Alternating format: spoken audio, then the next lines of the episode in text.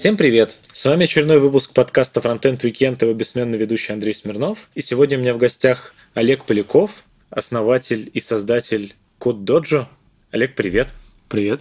Я обычно начинаю с того, что представляю своего гостя и его как бы официальное место работы, но насколько я как бы могу понять, что Код Доджи есть твое официальное место работы. Да, да, да, это мое место работы. Ты правильно назвал.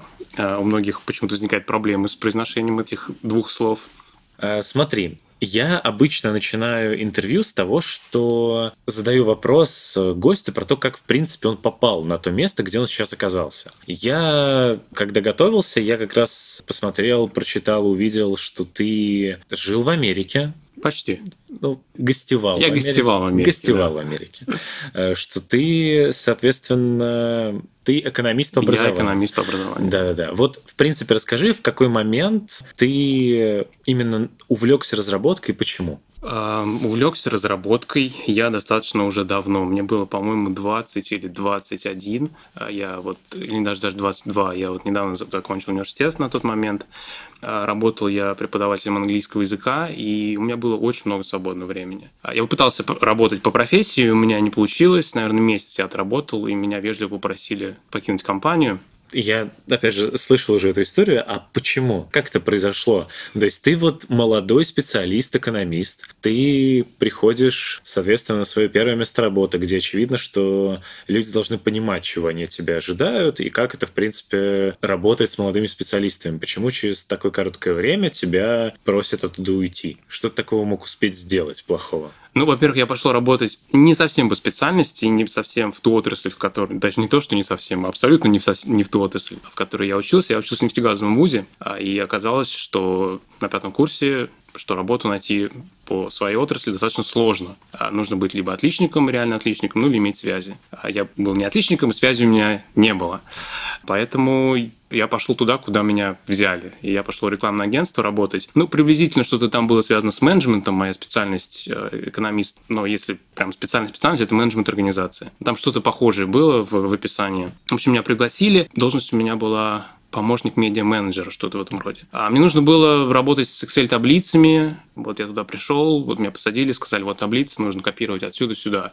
Я начал копировать отсюда, оттуда, туда. И очень быстро понял, что мне эта работа не очень нравится. Я начал сам себя развлекать. Я скачал где-то учебник по VBA, это Visual Basic for Application. А и мне почему-то захотелось как-то применить вот все это и немножко попросить себе работу. А и как написать макросы. Там еще был рядом у нас отдел программистов через, ну, там, такой такую стенку, через которую все было слышно. Перегородку. Перегородку, да. Я услышал, что о чем там они разговаривали. Я на тот момент, в принципе, ничего этого не знал. Они там разговаривали, какие-то макросы писали крутые. Да, и там все говорили, вот, он написал крутой макрос, он очень помогает. Мне стало интересно, я скачал книгу, я начал читать. А, я не особо социализировался в этой компании, я никого не знал. И, собственно, я не особо стремился кого-то узнать. А, может, потому что я не собирался там долго оставаться. Ну, не знаю. И, в общем, в свободное время я читал эту книгу, пытался как-то применить эти знания на своих этих двух таблицах, с которых я копировал туда-сюда данные данные. А, ну, в общем, потом меня попросили вежливо уйти, я не особо сопротивлялся, плюс я еще параллельно искал а, работу все-таки по отрасли, я не нашел ее, и потом у меня семейные проблемы случились, у меня умер отец, и поэтому я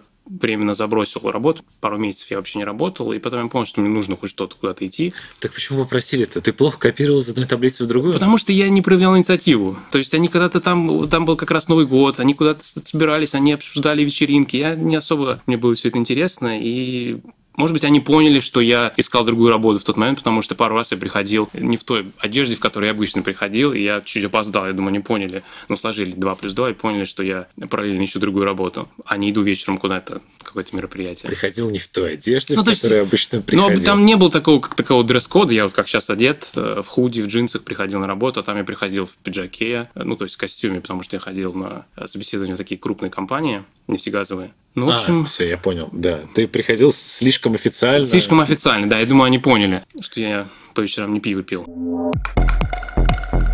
И, соответственно, тебя туда попросили, и в этот момент э, у тебя уже было вот это знакомство с Visual Basic. И да, мне все это очень, очень сильно понравилось. Очень сильно понравилось. Но, я сказал, потом были семейные проблемы, и я это дело забросил. Потом я не знал, собственно, куда мне податься, и я на HeadHunter нашел вот вакансию преподавателя английского языка. У меня английский был на хорошем уровне, и поэтому я решил попробовать. Но я попробовал, мне понравилось, я там остался, и там работы было немного, там по два или три вечера в неделю, по три часа. Остальное время, ну, там какой-то час, может быть, в день еще, плюс проверка домашек, подготовка к занятию, остальное время было свободное. А, и я увлекся программированием, искал книги, искал курсы, потом я набрал на курс, Стэнфордский курс. Я его рекомендую всем, кто начинает. Если у вас хорошо с английским, посмотрите Стэнфордский курс по программированию.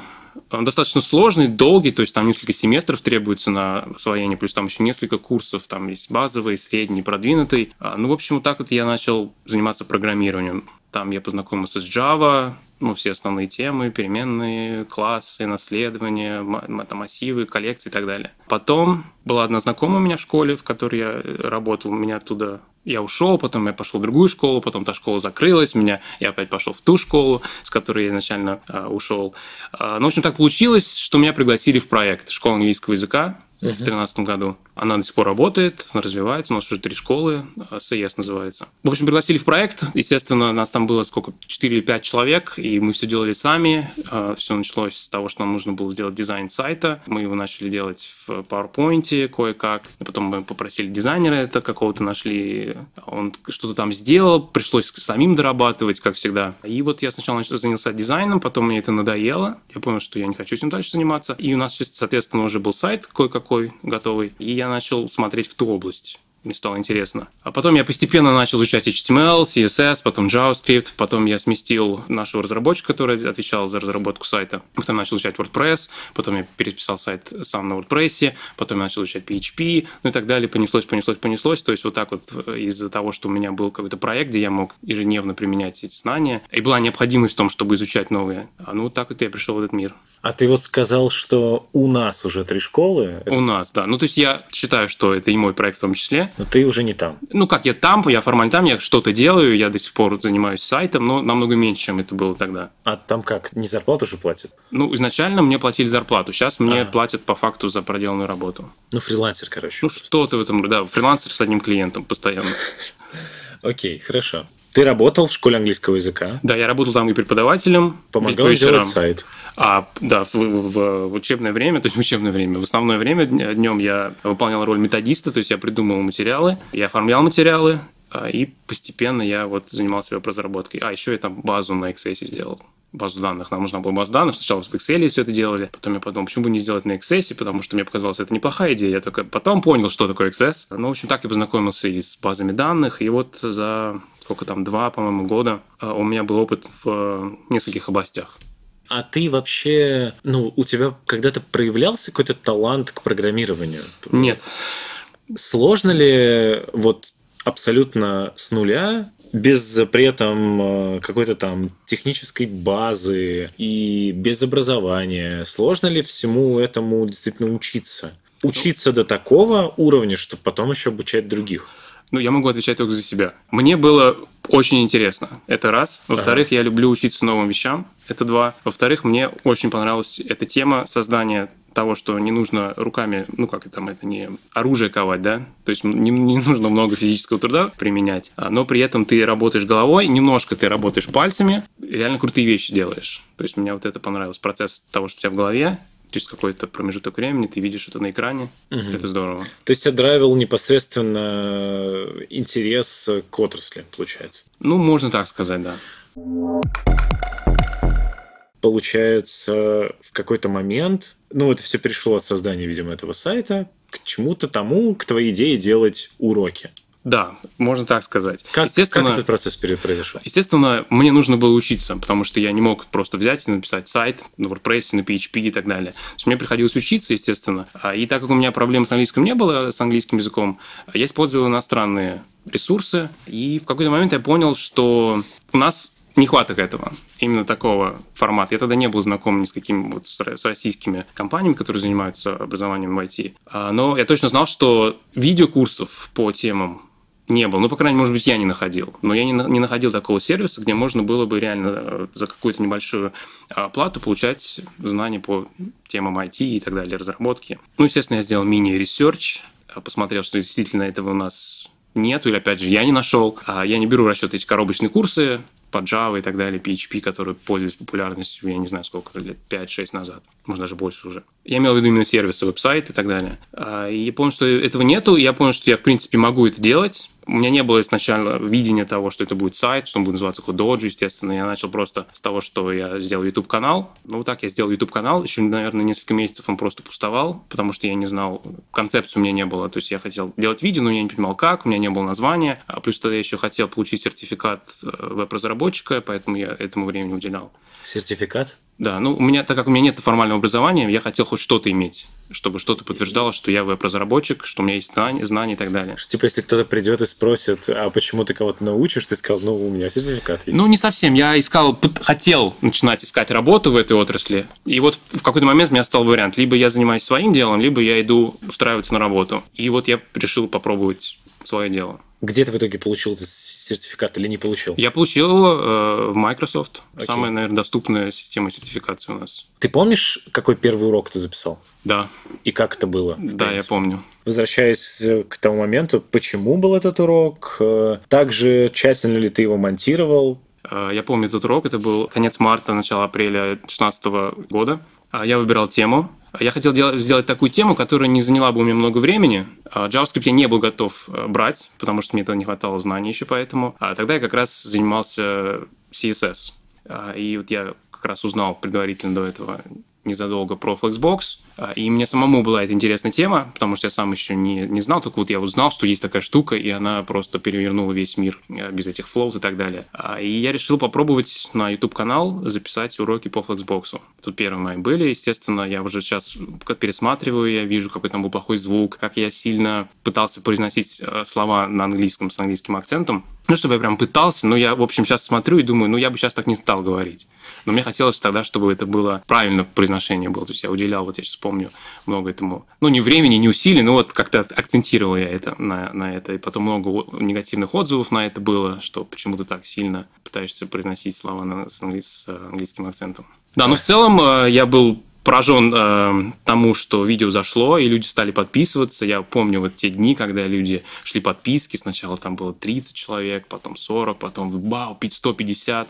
Я правильно понимаю, что до какого-то момента ты одновременно с тем, чтобы заниматься вот этими уроками, ты ими занимался там в свободное от работы да. время, при этом ты все еще работал учителем английского языка и все еще помогал делать сайт э, для этой школы. Английским преподавателем я работал изредка, только если нужно, нужно было подменить кого-то. А, то есть я уже ушел с той, с той позиции. Но да, я еще активно работал, еще достаточно долго в школе. Ну, над сайтом э, там какие-то странички, лендинги и так далее. Ну, плюс еще какую-то административную работу по там, установке, переустановке ПО и так далее. Ты развивался, соответственно, в веб-технологиях угу. довольно быстро у тебя кажется, что должно было появиться желание, пусть у тебя есть вот это вот твой, твое хобби, которое тебе в теории может приносить заработок тоже, но при этом очевидно, что в школе английского языка, работая над сайтом, ты не мог, условно говоря, заработать достаточное количество денег, которые потом можно было в целом и перевложить э, в код доджа. Почему ты не сменил работу на тот момент на какую-то другую, которая бы отнимала у тебя столько же времени, но при этом была бы другой, возможно, там бы ты еще мог больше более стремительно развиваться? Ну, во-первых, я был основателем проекта. То есть я считал, что это мой проект. До сих пор считаю, что я часть этого проекта. Это как мое детище, мое создание. Ну, как один из создателей. Поэтому, когда ты работаешь над своим проектом, ты в него веришь веришь до последнего. Ну, во-вторых, так как это, по сути, был ну, наш бизнес, э, мы, естественно, сначала мы не могли себе как-то много платить. И мы жили надеждой того, что рано или поздно школа будет развиваться, школа выстрелит, и мы будем купаться в деньгах. И поэтому я не уходил. То есть вот две причины. Первое, потому что это был частью проекта. Во-вторых, мы ждали того момента, когда школа выстрелит. А в какой момент ты все-таки ушел? Ну, я понял, что ждать долго я не могу. Во-вторых, мне уже стало поднадоедать работа над сайтом. И я понял, что мне не особо нравится. Я еще попробовал фри фрилансовскую работу, я понял, что мне не особо нравится работать в тех ситуациях, когда мне говорят, нужно сделать вот это, нужно сделать вот это, нужно сделать вот это. То есть, когда я работаю с теми людьми, вот когда я работал в школе над проектом, ну, в принципе, так как мы все знакомы, мы хорошо знаем, и я работаю и над своим проектом в том числе, а, в принципе, я, ну, более-менее к этому относился нормально. Но когда я попробовал а, брать заказы, и мне начали тыкать, вот тут надо переделать, тут надо переделать, тут надо переделать, я понял, что нет, я, эта работа не для меня в таком формате, когда мне говорят, вот нужно сделать это, вот требования, я сделал, вот теперь переделай, вот теперь еще переделай, еще переделай ой, это я не хотел, надо сделать по-другому. Поэтому я понял, что, ну, не мое это. Потом мне начала работа в школе тоже поднадоедать. Ну, работать над, над одним сайтом два года, там, три года, есть предел, когда он уже просто неинтересно. Ну и мы достигли до того момента, когда сайт уже более-менее нормально работает, он выполняет свою работу, он приносит клиентов, и там, собственно, делать уже нечего. А, и у меня стал вопрос, на самом деле, либо я ухожу в какую-то, ищу работу в другой компании, либо я вот занимаюсь своим. Окей. Ну вот представим твою как бы рабочую неделю. Угу. Ну или не обязательно рабочую, просто 7 дней в неделю. В тот момент, когда ты работал еще над сайтом, сколько процентов из этой недели уходило на сайт, а сколько на подготовку всего всего для код доджа. Ты сейчас задал вопрос, я вспомнил еще третью причину, почему я оставался. Это свободный график. Это, наверное, одна из главных причин, может быть, даже на втором месте. Действительно, у меня не было такого, что, во-первых, в какой-то момент я просто мне позволили, ну как, не то, что мне позволили, мы договорились, что я буду работать по большей части из дома, потому что мне нет смысла приезжать в школу и там работать. Во-вторых, когда я начался, занялся серьезной разработкой, мне понадобился, ну, соответствующее рабочее место. И возить его с собой в офис в Москву, а я на тот момент жил в Подмосковье, мне ну, был не вариант. Ну, поэтому мы договорились, что я буду работать из дома. А, и на тот момент, э, если так вот соотношение, ну, наверное, ну, по-разному. В какие-то дни я мог несколько дней посвятить полностью школе, а какие-то дни мог полностью посвятить там на неделе полностью своему проекту. Вот, ну, в целом, наверное, 50 на 50, 60 на 40. В тот момент, когда ты ушел, очевидно, что времени свободного появилось еще больше. Угу. Заметил ли ты разницу в том, как развивался канал и ресурс, в принципе, Код Доджо до того, как ты уделял ему все свое время и после? А, ну, естественно, я заметил разницу, потому что в какой-то момент я понял, что я хочу превратить это в нечто больше, чем YouTube-канал, и вот на это мне уже нужно было реально много времени. Это было два года назад, в 2016 году. И вот в тот момент я уже намного больше времени уделял по своему проекту. И в итоге, если вот э, мы посмотрим на твой рабочий день, вот стандартный день сейчас, угу. как он строится? Ну, у меня нет как такового стандартного рабочего дня. Ну хорошо, ну ты проснулся во сколько? Я проснулся. Это по-разному. Вот сейчас мы приехали из США, и у нас все перестроилось, и мы встаем в 6, в 5, в 4 утра. Да, вот сегодня встали в 6 утра, всю неделю вставали в 6 утра, поэтому день рано начинается. Обычно, ну, так как мне нет необходимости ехать на работу, ну, в 9, вот в среднем в 9 часов я встаю, час, может быть, полтора там на завтрак, на все дела. Ну, наверное, с 10, там, вот с 10 до 12 я приступаю к работе. Так, и вот как раз как строятся твои вот day-to-day activities? Вот ты, э, по сути, в этом проекте один вместе mm-hmm. там с Ваней Ботановым, который помогает с уроками по ангуляру. Mm-hmm.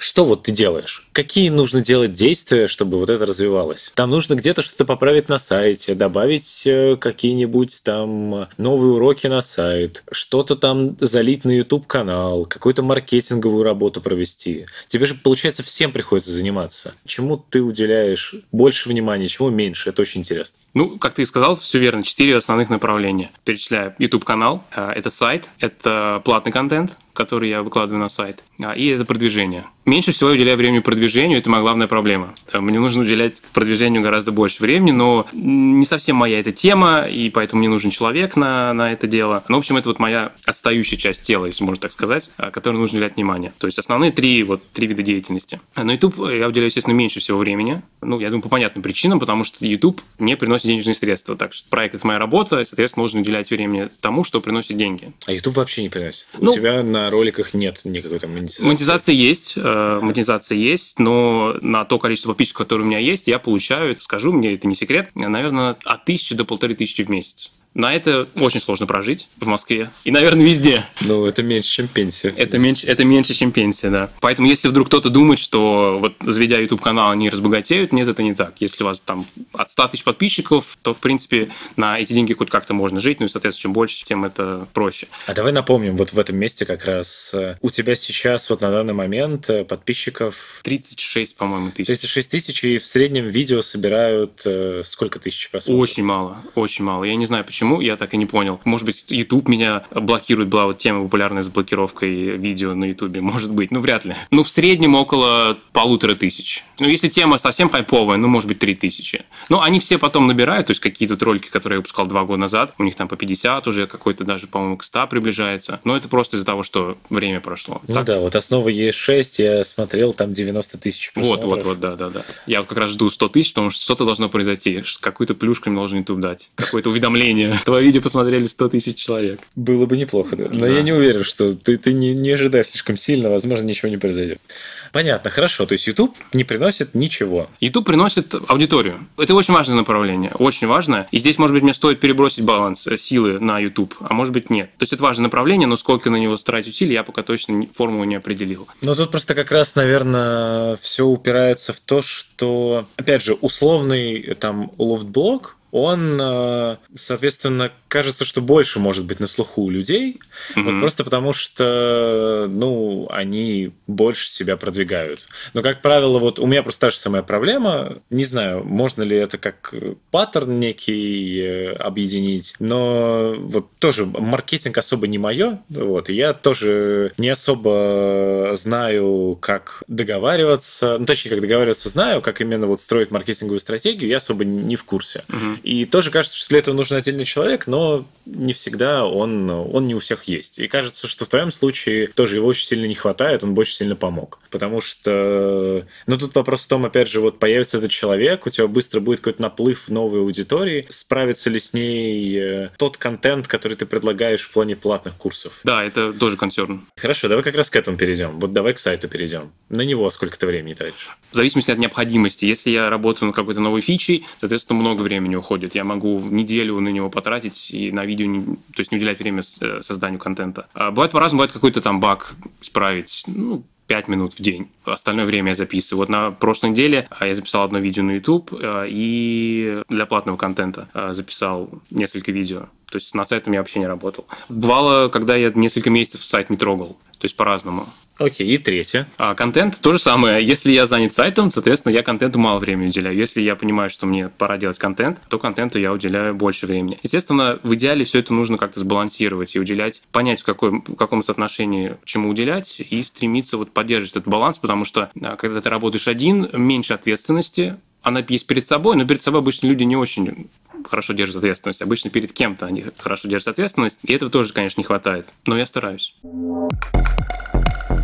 Опять же, интересно чисто технологически, как человек, который э, очень э, запаривается с монтажом своих выпусков, человеку, который кажется, что тоже запаривается с монтажом своих видео, вот расскажи, как э, ты готовишь, вот, допустим, какое-то одно конкретное видео, сколько на это уходит времени, какие этапы оно проходит. Опять же, я очень давно мечтаю каким-то образом перебраться в YouTube, угу. но у меня на это категорически не хватает времени, но вот, возможно, ты откроешь сейчас мне истину, что на самом деле все не так сложно, и монтаж видео не сильно сложнее монтажа звука. Ну, во-первых, у тебя уже есть голос, это очень важно. То есть в этом у тебя уже плюс есть, и это, наверное, полуспеха у тебя уже в кармане. А остальное техническое, у тебя тоже технические навыки уже есть. Если коротко о том, как я это делаю. Сначала я придумываю тему видео, ну, вот, например, следующее. Функции JavaScript. Следующее видео, которое будет на YouTube. А у тебя есть прям какой-то план? У меня есть план, да. У меня есть небольшие планы. Ну, опять же, зависит от того, куда это. Если на YouTube, а, обычно у меня нет каких-то грандиозных планов. Я вот выбираю там тему и там 10 видео по этой теме. А если это там видеокурс а, или там какой-то другой формат, какие-то другие форматы, там, естественно, я больше трачу времени. А, ну, на YouTube, например, я выбираю 10 видео по теме и сначала думаю, разбиваю их на темы, там Hello World, переменные, циклы и так далее. А потом я перехожу к написанию сценария. Я редко, когда записываю, просто включаю кам- э, микрофон и записываю. Так у меня редко получается. Бывают дни, но редко. То есть мне нужен сценарий, должен, должен знать, что я буду говорить, а, как я буду говорить, где будет юмор, где не будет юмора, по большей части. Иногда спонтанно получается, но иногда какие-то шутки я планирую. То есть, ну, как будто это фильм. То есть, у меня есть сценарий, а иногда я просто зачитываю его на камеру, а иногда я просто подглядываю, у меня есть какие-то заметки, там, например, сниппеты кода я вставил и просто описываю их. Обычно вступление у меня текст, потом вот эти сниппеты, может быть, какие-то предложения я там вставляю, и заключение тоже текст, я его зачитываю. Ну вот, наверное, на это уходит час-два на написание сценария для видео, ну, 10-минутного. Бывает поменьше, бывает побольше. А потом съемка. Съемка занимает больше времени, чем если бы я просто включил микрофон и начал бы говорить. Иногда в два раза, иногда в три раза больше занимает. Потом монтаж. Монтаж тоже по-разному бывает. В два раза, бывает в три раза дольше. Вот, но в целом на там 10-минутное видео я трачу там от полутора часов, где-то так. В сумме на все. На все, да. Очень мало. По-разному бывает. Ну, в среднем вот так вот. Если, мне, если у меня хорошо, если у меня идет, то, может быть, чуть меньше полутора часов. Бывает больше. Бывало по три часа я тратил на, на видео. То есть ты в целом, э, если не заниматься там сайтом, то ты можешь э, в неделю наклепать штук спокойно 20 видео, и при этом еще свободное время останется. Нет, 20 это перебор. Ну, максимум, не знаю, 7-8, если каждый день делать по видео, ну вот 7, где-то Ага. где так. То есть вот видео в день это максимум. Приблизительно А так. что остальные 22,5 часов ты делаешь? Ну, не забываем, что мне нужно спать. так, Мне нужно минус е- 8 часов. Мне нужно есть. Сплю я чуть побольше, 9 часов. Везет. Хорошо. Не обязательно, то есть одно видео, я сейчас говорил про YouTube, если брать еще работу над контентом, написание сценария не обязательно я в А, ну день. Вот, написание не входит в эти полтора часа. Ну, иногда я э, сажусь, пишу сценарий, снимаю видео, монтирую, все за один день. Иногда я неделю могу писать сценарий, иногда могу неделю снимать, потом иногда могу неделю монтировать. То есть по-разному бывает. Ну, удобно, да. У тебя такая профессия, ты могу снимать, могу не снимать. Могу копать, могу не копать. Что-то в этом роде, да. Но работаю много, если ты к этому подводил, работаю много, где-то, наверное, с, э, бывало с 10 до 10, с 12 до 9, то есть часов 9-10 в день я работаю. Несмотря на то, что я могу работать и 2 часа. Ваня Батанов рассказывал, что меня поразило, что он сначала отдельно записывает все куски как раз кодом, начитывает текст на камеру и записывает себя на видео, а потом это все слепляет. То есть это не просто как бы скриншаринг, на который... Мгм. То есть это все отдельно. У тебя примерно так же или как-то более... Это две разные школы кунг-фу. Это южный стиль и северный стиль. Так. А, Есть люди, которые сначала записывают видео, потом накладывают звук, а есть люди, которые все это делают одновременно. Я это делал одновременно, у меня не получалось сначала списать, потом наложить звук. Может быть, это мне, может, мне не хватает а, мастерства монтажа, потом накладывать, чтобы все это было ровно. А может быть, программа у меня неудобна, в которой я работаю. А, Ну, в общем, мне не так не понравилось. Мне проще одновременно это делать. То есть ты одновременно пишешь код и одновременно начитываешь это все. Да. Ага. Поэтому мне нужен сценарий. Ну, у Вани вроде тоже есть сценарий, он тоже рассказывал про сценарий. Ну, не суть, да. Две, две школы кунг-фу – это идеально, это отличное сравнение.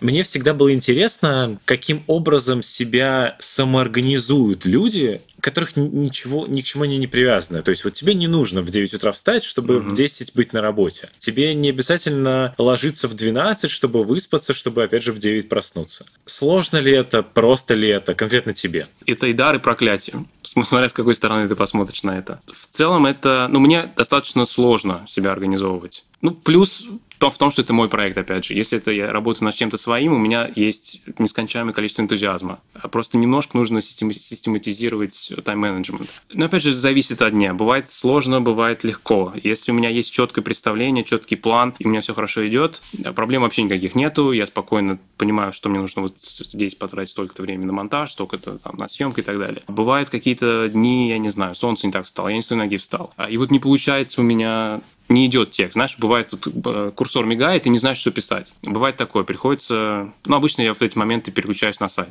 Там с этим проблем нету. В принципе, над сайтом я работаю с удовольствием всегда. У меня бывают такие моменты даже с монтажом, когда Мгм. вот ты, у тебя есть один момент, когда ты слышишь и понимаешь, что он слышится ужасно, но ты не можешь его вырезать, чтобы было красиво. Мгм. И даже бывают моменты, когда я просто оставляю, ухожу на полчаса, возвращаюсь и придумываю, как его смонтировать так, чтобы было нормально. Так что, да, я представляю. Thank you.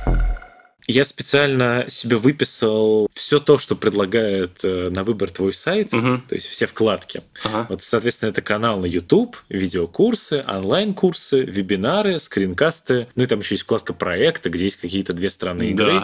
Да. Вот. Начнем с конца. Две стороны Давай. игры. Это многообещающий формат, над которым у меня, к сожалению, пока не хватает времени работать. Ну, я как, как автор, моя фантазия ничем не ограничена. Я экспериментирую, смотрю. Ну, а как по-другому другом еще понять, что работает, что не работает. Такой формат у меня пришел мне в голову, в котором мы делаем разные проекты. То есть так получилось, что эти две игры, там не обязательно будут игры, там будут какие-то приложения. В общем, такой формат, где мы, у нас есть какая конкретная цель. У меня нет цели донести информацию, там вот это функции, это аргументы, параметры и так далее. У нас есть цель применить знания на практике. Вот такой формат. Пока, к сожалению, хватило времени только на две игры, а, но я планирую развивать этот формат. Я думаю, по проектам все, там две, две игры. Да, да, да, понятно, хорошо. А, соответственно, про канал на YouTube мы тоже достаточно поговорили. Угу. И насколько я понимаю, поправляю, если я буду ошибаться, сначала был канал на YouTube, затем ты понял, что это нужно как-то монетизировать, и начал делать именно видеокурсы, которые угу. были уже на сайте. Правильно? Да. Эти видеокурсы Первый вопрос, который меня очень волновал, они когда-то в итоге в бесплатный YouTube доезжали? В измененной форме части. А. Или, например, я начинал снимать на YouTube, потом понимал, что эту часть можно использовать в курсе, и она перетекала в курс в полном виде. Ну, если что-то доступно на YouTube, оно доступно бесплатно на сайте. То есть у меня такая политика. Чисто обывательски, если сбоку смотреть, в чем разница между бесплатным контентом и платным? Вот конкретно у тебя. А, ну, бесплатный контент носит ознакомительный характер. То есть человек понимает, что он берет не кота в мешке. Если ему нравится автор, если ему нравится, как автор доносит материал, почему бы не посмотреть, зайти на сайт и продолжить ознакомление с контентом, с платным я имею в виду. А, ну и, соответственно, платный контент, он намного обширнее. То есть, если, например, на YouTube будет знакомство с React, то на сайте будут основы React. И при этом э, основой React это будет, э, ну, если это видеокурс, то это будет какой-то как раз, э, ну, это, это не 10-минутное видео. Нет, это вот, например, курс по React 4 часа или 4,5. И сколько это видео? Ну, разбито. штук 70-80. 70 видео? Ну, они бывают по 2 минуты, бывают по 5 минут, бывают по 10.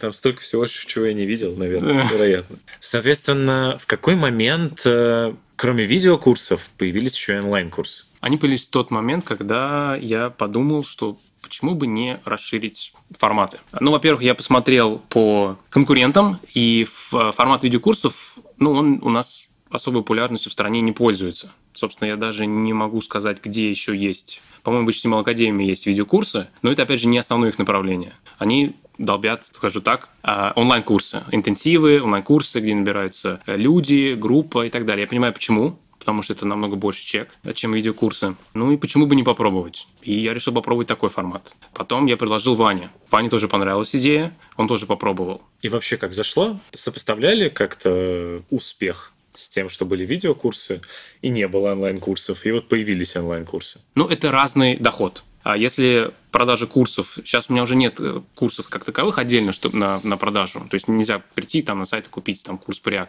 Но в любом случае продажи, они растянуты во времени. То есть нужно смотреть в течение года, двух. А онлайн-курсы, они вот так вот сразу. Человек записывается в группу, человек, там записалось 20-30 человек в группу, и вот ты видишь выхлоп. По видеокурсам выхлоп видим, как я сказал, только через определенное время. И разница, естественно... Ну, опять же, если смотреть за год, то можно сопоставить. Если смотреть там за неделю, э, ты собрал э, группу, продал курсов за неделю, естественно, понятно, где будет больше выгоды. Если переходить дальше, вебинары и скринкасты, они тоже не под отдельным ключом из денег, они входят э, туда же, где видеокурсы, правильно? Да, сейчас на сайте действует подписочная система, то есть ежемесячный платеж дает доступ к определенным форматам на сайте. Ну, сейчас там один план подписан, поэтому ко всему, кроме онлайн-курсов и вебинаров. А, но, опять же, я экспериментирую. То есть, вебинары до этого назывались по-другому, они входили в подписку. Сейчас уже нет. Я, опять же, продолжаю экспериментировать.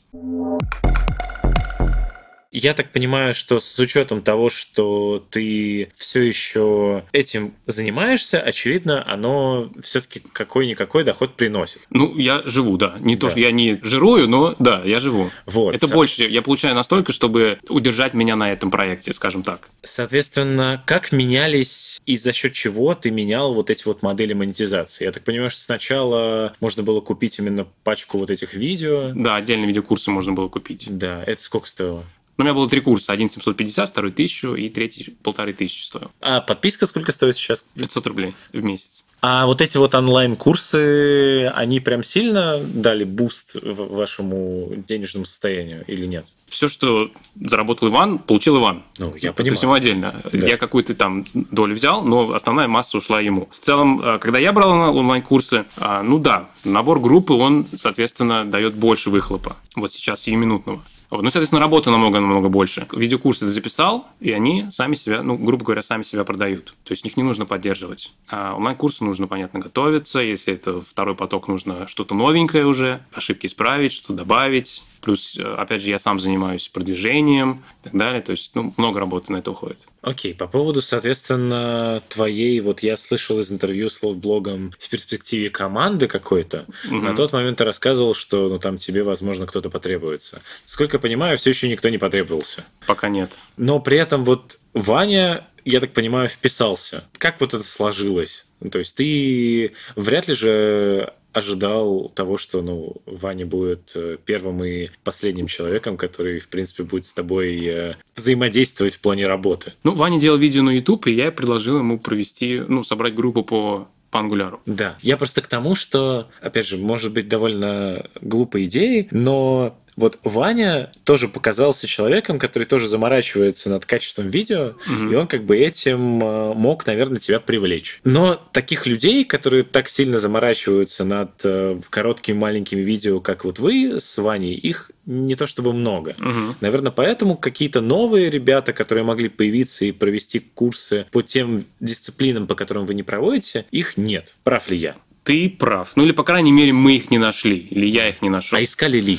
Я искал. Ага. Были люди, которые отзывались. Видимо, они пробовали, понимали, что это не так просто. А может быть, э, они не видели перспективы. Там они попробовали записать пару роликов, понимали, что ну а дальше что. А, и ну, на этом наше общение заканчивалось. Но Ловблок как-то это делает. Как-то он привлекает авторов.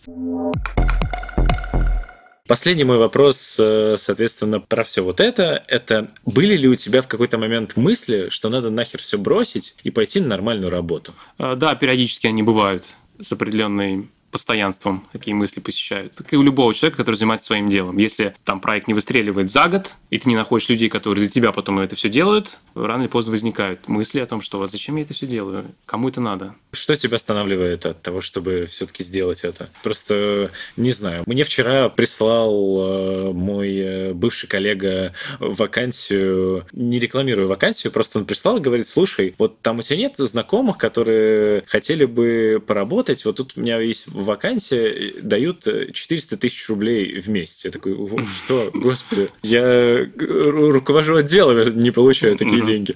Просто наверняка соблазн у человека, который э, занимается делом своим, много времени на него тратит. И наверняка выхлоп не так велик как хотелось бы. Ну, так всегда, да. Да. Вот как с этим бороться? Как продолжать э, заниматься делом э, своим и не бросать его, несмотря на соблазны от мира IT вокруг? Ну, наверное, нужно верить в свое дело. То есть, когда ты работаешь на кого-то, ну, редко, когда ты прям вот всей душой веришь в компанию. Но это не твоя компания. Ты, по сути, выполняешь то, что тебе говорят выполнять. А это неплохо, не хорошо. Это если работает для человека, это, это, это здорово. Вот. Но для меня такой формат не работает. А мне невероятно скучно делать работу для кого-то другого. Здесь дело не в том, сколько мне платят. Дело в том, что мне просто скучно, я не могу. А бываю я злюсь, когда работаю с кем-то вот по заказу там или что-то на фрилансе. То есть, ну, не мой формат такой работы. Там где-то кое-что сделать, ради бога, но вот постоянно надо, нужно сделать это, нужно сделать это, нужно сделать это. Я просто знаю, что если я пойду на работу, я все равно буду работать над проектом. Меньше, больше. Я буду сидеть на работе, потом приходить домой и продолжать работать над проектом. То есть мне нужно вот какое-то видение внутреннее над чем-то своим каким-то проектом работать. А, то есть, наверное, секрет в том, что есть люди, которым вот такой формат работает, а есть люди, которым другой формат работает. Ну, наверное, так. Есть вообще какой-то план по тому, куда дальше будет двигаться код доджа? Ну, естественно, есть, потому что если бы, наверное, не было, я бы уже давно забросил. То есть у меня есть определенное видение проекта. Насколько оно успешно будет, неуспешно, я не знаю, посмотрим. Но в целом видение, видение конечно, есть. Не могу не спросить про Америку. Я, насколько понял, у тебя там дядя. Да, у меня там дядя живет. Да, и ты даже вот сейчас, э, когда рассказывал э, про свой график, ты говорил, что вы вернулись недавно оттуда. Да. Как часто ты посещаешь это место и насколько? Да, это было в 2013 году. А вот недавно мы таки получили визу через Грузию и поехали вот в США на целый месяц. Ну, а вообще в среднем это к дяде поездки эти были вот типа на месяц, на несколько месяцев? Месяц, э, полтора месяца был самый длинный срок, когда я там пробыл. А это было началось со школы, в последний класс, 10-11. И потом где-то, может быть, через год я ездил, когда учился в институте, и потом вот пару раз я уже после института съездил, и потом по определенным причинам вот какой-то промежуток времени, лет пять, я там не был. Окей, хорошо. Какой вопрос я хочу задать? Во-первых, а дядя где живет конкретно? В Нью-Йорке. Вот как повлияло на тебя то, что ты видел, соответственно, там чуть ли не каждый год, то, что там происходит, mm-hmm. и то, что тут происходит? Не в плане того, что это Америка, там это Россия, в плане того, что вот я, например, когда в школе каждое лето я ездил, э, у меня родители, соответственно, из Иваново и Костромы, Костромы, и я летом бывал э, в гостях у бабушек-дедушек. И я, соответственно, видел, что происходит в Иваново-Костроме, и мог сравнить с тем, что происходит в Москве, когда я туда возвращался. Поэтому у меня есть представление о том, какая жесть творится в регионах. Повлияло ли как-то на твое мироощущение ежегодные поездки в США? А, безусловно, повлияло. Э, даже с первой поездки, когда мне было 14 лет, даже уже в том возрасте меня страна поразила. Я не, там, не говорю, что это лучшая страна в мире. Если ты приедешь туда, тебе либо понравится, либо тебе не понравится. Наверное, так можно сказать о любой стране. Но если тебе понравится, тебе там реально понравится. А если тебе не понравится, то ты, наверное, туда больше не приедешь. И вот могу сказать, что повлияло на меня это. Я, опять же, как я сказал, я не считаю, что это идеальная страна. Вот сейчас мы ездили туда месяц, мы посмотрели всю страну, мы проехали на машине всю страну. Мне она понравилась еще больше. И с точки зрения людей, с точки зрения природы. Я, не, опять же, не, не говорю, что американский народ лучше русского народа или русский народ лучше американского народа. Я бы не хотел, например, родиться американцем. В чем разница? Какая разница, кем плане? ты родился? Ну, в том плане, что если ты родился американцем, ты уже в Америке. У тебя, ты приезжаешь туда, точнее, ты уже там. У тебя нету радости а, изучения этой страны. А когда ты родился не в Америке, ты приезжаешь туда и видишь, что там по-другому, что там люди другие, там менталитет другой. И вот узнавание, понимание, вот э, ощущение всего этого, оно дает реально приятное ощущение, приятный опыт. Окей. Okay. Три для тебя главных э, каких-то вещи, mm-hmm. которые вот конкретно на тебя больше всего произвели впечатление. Ну, первое – это Нью-Йорк. И Нью-Йорк это не Америка, это уникальный город, таких больше в США нету. А вот он на меня произвел впечатление. Я не знаю, может быть, э, может быть, черепашки ниндзя я в детстве фанател по ним. А может быть, потом Человек-паук я фанател по нему. И когда ты реально гуляешь по Манхэттену, это реально круто. И сложно описать, нужно побывать и вот прочувствовать вот это. А это круто. Во-вторых, мы все воспитаны на этой культуре. Фильмы, сериалы. То есть мы уже вроде живем в России, но мы все знаем про США то, что мы, по сути, воспитаны на их культуре, что странно, если так подумать, учитывая последние наши отношения с США, но США продолжает влиять на нашу страну. То есть вот еще с детства врощенная какая-то культура их, она манит. Не знаю, откликается, ну, не откликается. Ну, это просто поп-культура, да, понятно. А и вот последнее, что я увидел, до этого я никогда по США не путешествовал, это природа.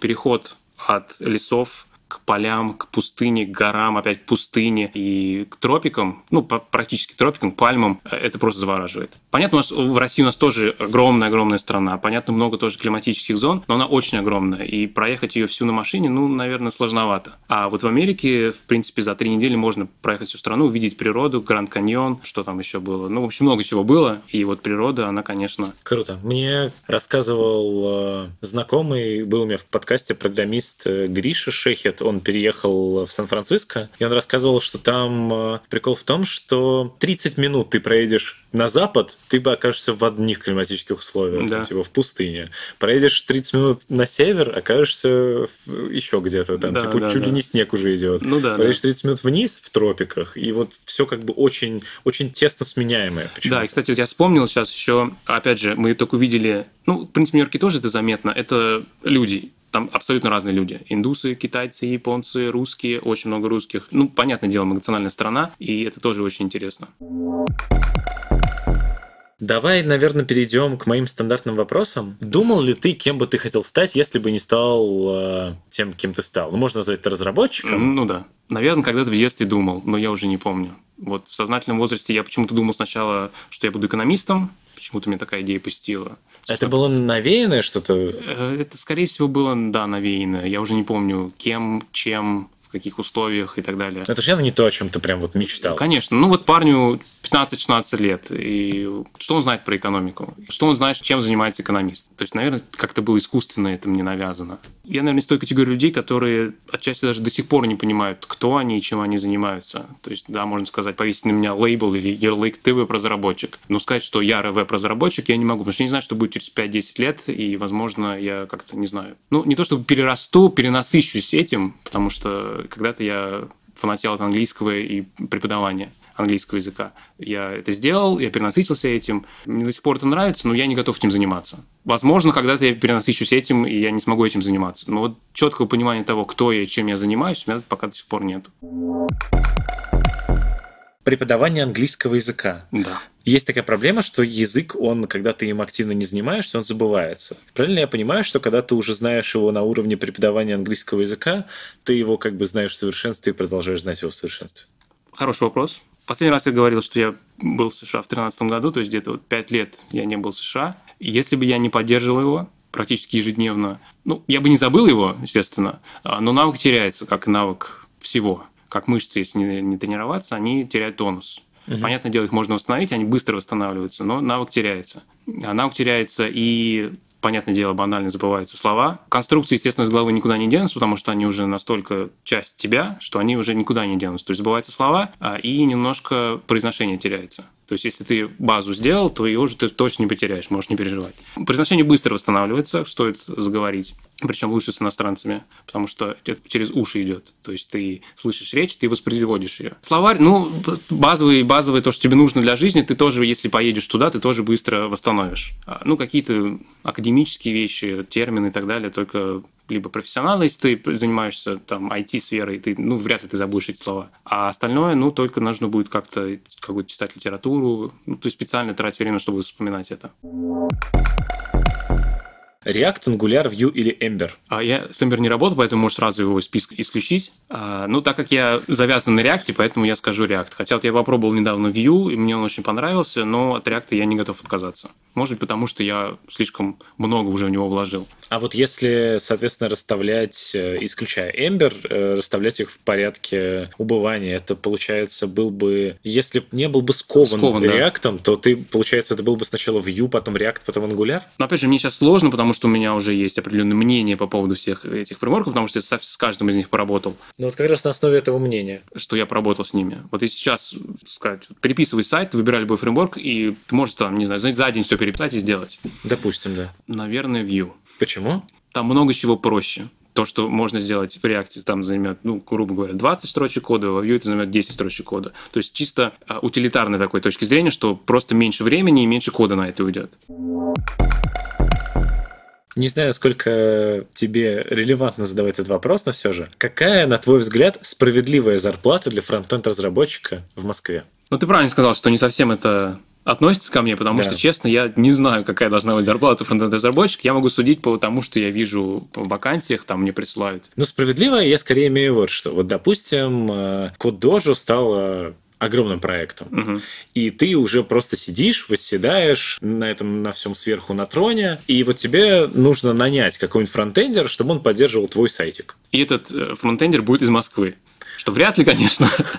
Нет, ну, вот в отрыве от рынка. Вот во сколько бы ты оценил его работу? А, я думаю, от 50 до 100 тысяч. И это вне зависимости от квалификации разработчика? Не, ну, естественно, зависит от квалификации. А, то есть совсем э, слабенькому 50, посильнее можно сотку накинуть? Ну, да, можно так сказать. Мне интересно, насколько я близко угадал или не угадал. Тут нет правильного ответа. То есть тут просто... Ну, ты же знаком с рынком? А я говорю в отрыве от рынка. А, в отрыве от рынка. Ну, Понятное ну, дело, что я знаком с рынком, и я знаю, что никто тебе за 50 работ не пойдет. Вот, если только не будет человек, который, в принципе, не знаком с рынком, угу. как ты. Угу. И мы же говорим про то, сколько эти люди реально стоят, на твой взгляд. Ты не обозначил работы, какие они выполняют. Потому что я не знаю, какие работы выполняет, например, джуниор-разработчик. Я думаю, что в твоем случае джуниор-разработчик делал бы эти работы медленно и некачественно, а разработчик уровнем повыше делал угу. бы их быстро и очень качественно.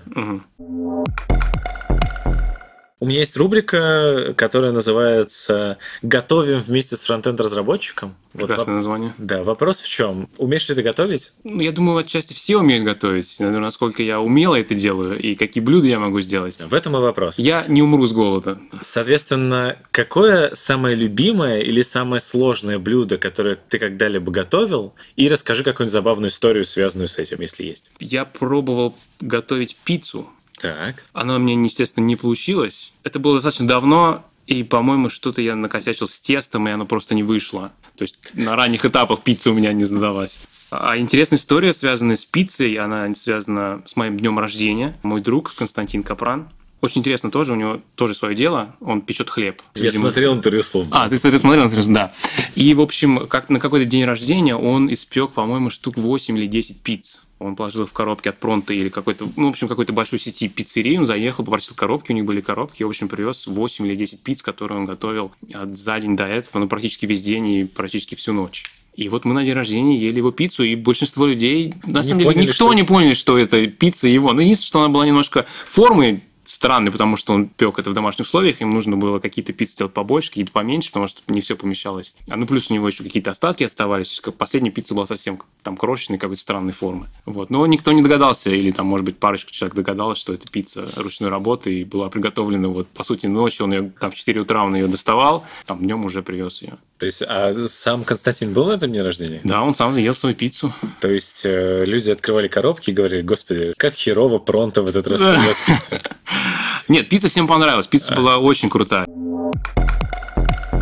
Хорошо, напоследок э, гость моего подкаста дает какой-то совет моей аудитории. Это может быть что-то более абстрактное или что-то более техническое. Что ты можешь посоветовать? А Я хочу посоветовать людям, у которых есть идея своего проекта, а, есть позыв к этому, им хочется, они приезжают домой, чем-то занимаются, чтобы они продолжали этим заниматься, потому что я так поступил, и я об этом не жалею. Поэтому, если у вас есть рвение к этому, ну, я, те люди, которых, у которых есть рвение к этому, они знают, что я к ним сейчас обращаюсь. Делайте, не бойтесь. Обязательно все получится. В любом случае, вы, раз уже работаете, работу вы вновь еще раз найдете. Но попытаться вы должны просто сами для себя, чтобы потом об этом не жалеть.